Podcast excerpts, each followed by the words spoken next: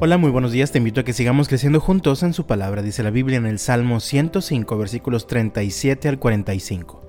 El Señor sacó a su pueblo de Egipto, cargado de oro y de plata, y ni una sola persona de las tribus de Israel siquiera tropezó. Egipto se alegró cuando se fueron, porque les tenía mucho miedo. El Señor desplegó una nube sobre ellos para que los cubriera, y les dio un gran fuego para que iluminara la oscuridad. Ellos le pidieron carne y él les envió codornices. Les sació el hambre con maná, pan del cielo. Partió una roca y brotó agua a chorros que formó un río a través de la tierra árida y baldía pues recordó la promesa sagrada que le había hecho a su siervo Abraham.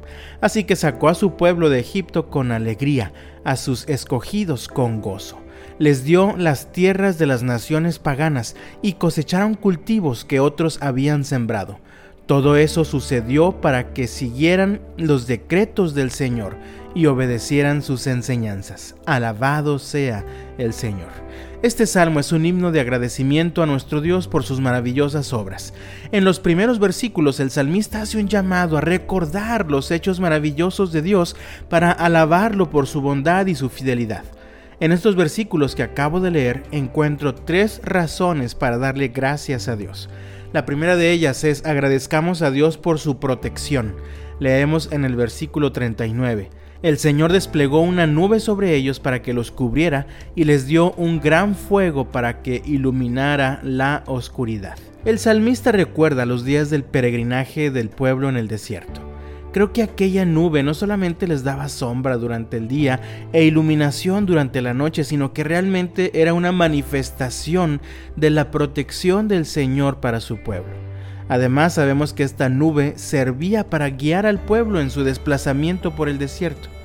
El Salmo 91 dice en los versículos 1 y 2, Los que viven al amparo del Altísimo encontrarán descanso a la sombra del Todopoderoso declaro lo siguiente acerca del Señor. Solo Él es mi refugio, mi lugar seguro. Él es mi Dios y en Él confío. Dale gracias a Dios porque Él sigue siendo tu sombra de protección. En segundo lugar, agradezcamos a Dios por su sustento y provisión. Leemos en los versículos 40 y 41, ellos le pidieron carne y Él les envió codornices, les sació el hambre con maná, pan del cielo partió una roca y brotó agua a chorros que formó un río a través de la tierra árida y baldía. Siempre me ha fascinado el amoroso y paciente cuidado que el Señor tuvo con su pueblo en el desierto. Cada día de la semana el Señor los alimentaba con maná. En el desierto es muy difícil sembrar y tener cosechas, pero el Señor los alimentaba cada día con este pan del cielo. Incluso cuando fueron necios y se quejaron porque se cansaron de comer siempre el maná, el Señor les cerró la boca dándoles carne de codorniz hasta que no pudieron comer más. Además, en medio del desierto es lógico pensar que el agua sería un problema. Y aunque lo fue en algunas ocasiones, el Señor siempre les dio agua en abundancia que salía incluso de las rocas.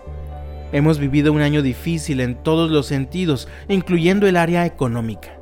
Sin embargo, no me vas a dejar mentir. Dios ha sido fiel y no ha faltado su sustento y su provisión en nuestro hogar. ¿Cómo no darle gracias a Dios por esto? En tercer lugar, agradezcamos a Dios por la libertad que tenemos, dicen los versículos 43 y 44. Así que sacó a su pueblo de Egipto con alegría, a sus escogidos con gozo, les dio las tierras de las naciones paganas y cosecharon cultivos que otros habían sembrado. El salmista recuerda que el Señor liberó a su pueblo de la esclavitud en Egipto y los llevó a una buena tierra que les había prometido tiempo atrás y a nosotros también el Señor nos liberó de un Egipto espiritual, nos liberó de una vida de esclavitud al pecado, de una vida de muerte. Ahora de verdad vivimos y tenemos la promesa de que llegaremos con el Señor para vivir en una nueva tierra que Él va a establecer al final de los tiempos. Recuerda, si eres libre es gracias a Dios, así que seamos agradecidos. ¿Cómo responder a las maravillas que el Señor ha hecho por nosotros? ¿Cómo expresar la gratitud que hay en nuestro corazón? Dice el versículo 45, todo eso sucedió para que siguieran los decretos del Señor y obedecieran sus enseñanzas. Este es el desafío para ti hoy. Sea agradecido con Dios y expresa tu gratitud por medio de la obediencia a su palabra.